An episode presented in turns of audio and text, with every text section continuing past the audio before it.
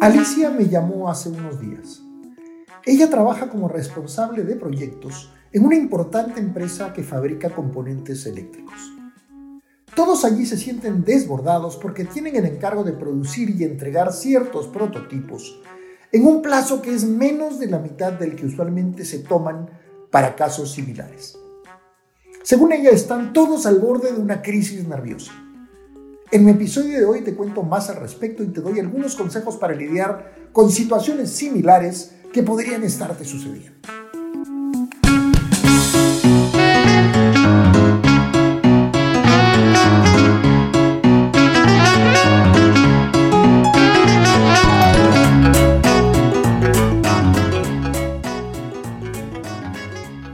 Nombre es Francisco y quiero hablarte de lo que más me gusta hacer en la vida, que es ver gente crecer, ayudándoles a desarrollar habilidades para relacionarse con los demás. En mis varios años de experiencia he aprendido que puedes tener un coeficiente intelectual enorme, pero si no eres capaz de relacionarte con otras personas y sacar lo mejor de ellas, te va a ser muy difícil avanzar en la vida. Por eso es que he creado The Skillsuit, para que tengas toda la ayuda y soporte que necesitas para crecer y para ser mejor. Te voy a ayudar a que descubras tus superpoderes. El cliente al que nos hemos referido es muy importante para la empresa de Alicia y ha señalado que no está dispuesto a esperar que los plazos habituales se cumplan. Por su parte, las áreas involucradas en el proyecto, me refiero a logística, calidad, producción, etc., se resisten a acelerar sus plazos y procesos para cumplir con el encargo. Esto ocasiona que Alicia y los integrantes de su equipo de proyectos tengan que estar haciendo malabares a cada paso frente al cliente para que éste no patee el tablero y se lleve el proyecto a otra empresa de la competencia. Es muy importante señalar que tanto Alicia como todo su equipo hacen home office, en una localidad altamente golpeada por la crisis sanitaria, con muchos enfermos y fallecidos. Todo eso viene a complicar un poco más, si es que esto es posible, la situación en la que se encuentra el equipo de Alicia. Para colmo de males, el jefe de Alicia parece ser una persona que sigue teniendo en mente el modelo tradicional de liderazgo y está orientado fundamentalmente a la tarea. Es decir, el jefe no parece darse cuenta de que toda la gente hoy está afectada emocionalmente por el trabajo en casa, por la pandemia y por sus consecuencias, y sigue utilizando métodos muy agresivos de gestión para conseguir que el equipo de proyectos haga que la organización acelere sus procesos y cumpla con los plazos del cliente. Esto tiene al equipo de Alicia y a ella también muy afectados emocionalmente. No hay que ser adivino para calcular que en la misma situación deben encontrarse muchos otros líderes de personas que hoy deben gestionar a sus equipos a distancia. Pensando en estas personas, es que tengo una lista de consejos de los que pueden echar mano tanto Alicia como tú o tus jefes si es que sienten en algún momento que les hace falta invertir tiempo en ocuparse del bienestar emocional de sus colaboradores. Una definición inadecuada de nosotros mismos nos impide ocuparnos adecuadamente del bienestar emocional de los demás en general y de los colaboradores en particular. Te lo explico con una anécdota personal. Cuando yo estaba en la primaria, tenía una veterana profesora que era muy amable, pero muy chapada a la antigua también. Recuerdo claramente que estábamos teniendo una clase de biología o algo parecido. Y el tema en discusión era qué es aquello que distingue a los seres humanos del resto de los animales. En cierto momento, la profe, quien veía asustada que los pequeños a su cargo amenazaban en entrar en discusiones de temas que ella consideraba inadecuados para niños de esa edad, pretendió dar por terminada la discusión y sentenció con energía, los seres humanos somos animales racionales. Y bueno, todos nos quedamos tranquilos con la explicación. Al cabo de un tiempo me di cuenta que no era solo mi profesora y el grupo de niños de la clase quienes creíamos que eso de la racionalidad como elemento característico del ser humano era una verdad enorme. Todas las personas a quien se lo preguntaba, entre familiares y amigos, parecían compartir este punto de vista. Luego de unos años descubrí que tener semejante idea no solamente no es del todo cierta, sino que termina siendo perjudicial para las relaciones interpersonales. A ver, lo que ocurre es que las personas somos sobre todo seres emocionales. Son las emociones las que guían la mayor parte de decisiones que tomamos y no el raciocinio. Nuestras emociones pueden tener un gran impacto en nuestro trabajo y en nuestras relaciones laborales. Por lo tanto, debemos preocuparnos de manejar adecuadamente las emociones, las propias y las de los demás, especialmente si estamos refiriéndonos a un entorno laboral. ¿Por qué? Porque las emociones impactan múltiples áreas en el trabajo. Tienen que ver con el desempeño de las personas y de los equipos, con la alta o baja rotación del personal, con la buena o mala toma de decisiones, con la dinámica que adquiere el trabajo, con la forma como las personas de la organización gestionan los conflictos, entre muchas otras. Entonces, lo que tenemos que hacer en un entorno de trabajo es fomentar que en ellos predominen las emociones positivas. ¿Cuáles son estas emociones positivas que los colaboradores más valoran en su ambiente de trabajo? Hay tres en especial. Comodidad, satisfacción y entusiasmo. Comodidad. Cuando los empleados se sienten cómodos en el trabajo, son libres de ser ellos mismos. Los empleados que se sienten cómodos están más relajados y disfrutan de su trabajo porque se sienten comprendidos y valorados en su real esencia y entienden la manera como ellos contribuyen al logro de mayores objetivos. Satisfacción. La satisfacción laboral representa una interacción entre los empleados y su ambiente de trabajo en donde se busca que haya congruencia entre aquello que los empleados quieren de su trabajo y que los empleados sienten que reciben de parte de la organización que los alberga. Es decir, la satisfacción es una emoción que está en el ojo del espectador.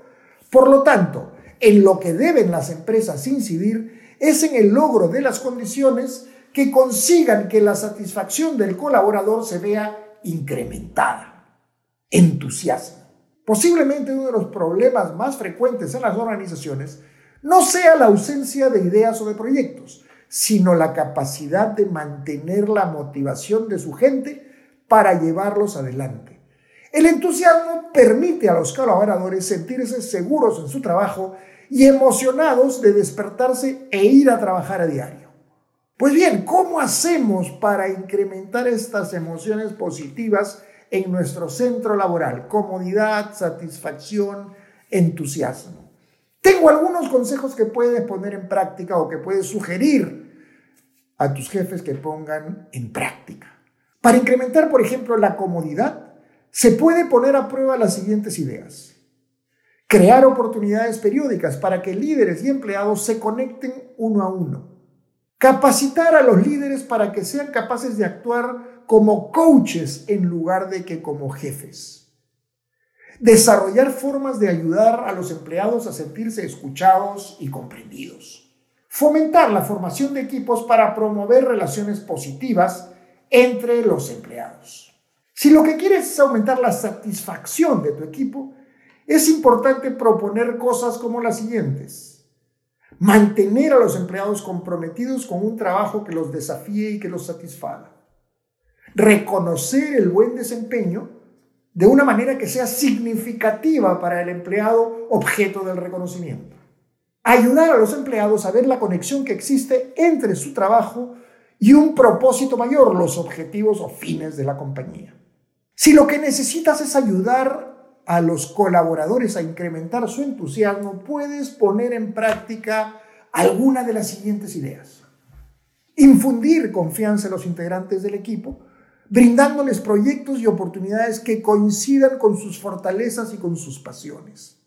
Encontrar formas de aumentar la colaboración, tanto dentro de un equipo en particular como entre varios equipos. También puedes intentar crear oportunidades para que las personas se conecten y aprendan unas de otras. Entonces resulta importante incluir en la agenda de los líderes la preocupación por la salud y el bienestar emocional del equipo. Desde siempre se nos hizo creer que las emociones y los problemas personales deberían dejarse en casa, antes de ir a trabajar.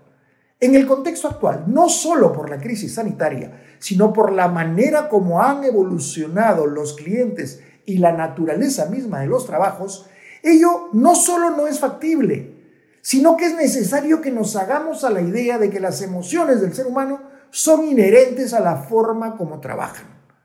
Por lo tanto, y para empezar a cambiar viejos paradigmas, es muy importante tomar nota de los consejos siguientes. Las organizaciones deben fomentar la comunicación abierta sobre temas delicados como el agotamiento, la ansiedad y hasta la depresión, en lugar de tratar de ocultar los problemas. Nuestros colaboradores, nuestros compañeros de trabajo deben sentir que su salud emocional se tomará en serio sin ningún estigma, sin, ningún señalamiento.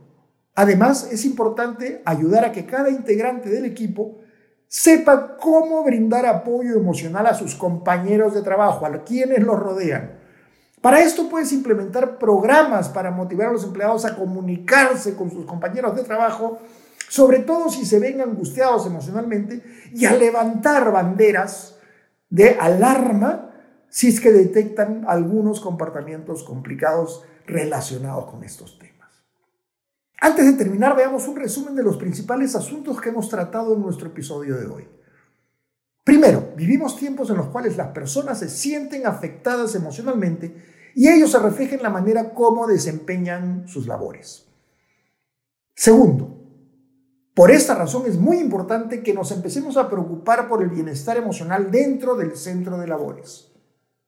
Tercero, es vital que para estos fines tengamos en cuenta que las personas son sobre todo seres emocionales y que las emociones afectan en gran medida muchos procesos críticos de tipo laboral. Cuarto, para que las organizaciones en las que trabajamos puedan manejar mejor el aspecto emocional del trabajo, deben preocuparse en promover tres tipos de emociones que ayudan a los trabajadores a sentirse mejor. Comodidad, satisfacción y entusiasmo. Para mejorar en cada uno de estos aspectos, en cada una de estas emociones positivas, hemos mencionado una serie de medidas concretas que podemos poner en práctica o sugerir que nuestras organizaciones pongan en práctica. Sexto, además de todo ello, es muy importante poner en la agenda de los líderes del equipo la preocupación por el bienestar emocional de los colaboradores. ¿Quieres saber más sobre cómo gestionar eficazmente los equipos remotos? Tengo un curso específico para ello que te va a dar todas las herramientas que necesitas. Se llama Soft Skills para liderar equipos a distancia y está disponible en mi página web de skillsdude.com. Si te gustó este episodio, compártelo con tus amigos o envíaselo a alguien a quien pueda servirle. Me ayudas mucho si lo calificas también con 5 estrellas. Así sabré que hay gente bacán a la que puedo seguir ayudando con mi trabajo. No olvides suscribirte para que no te pierdas ninguno de los episodios que subo ahora todos los jueves. También puedes seguirme como The Skills Dude en Instagram, Facebook y LinkedIn. ¿Ya viste mi contenido en video? Está disponible para ti en TikTok. Encuéntrame ahí como The. Te espero en mi próximo episodio. ¡Chao!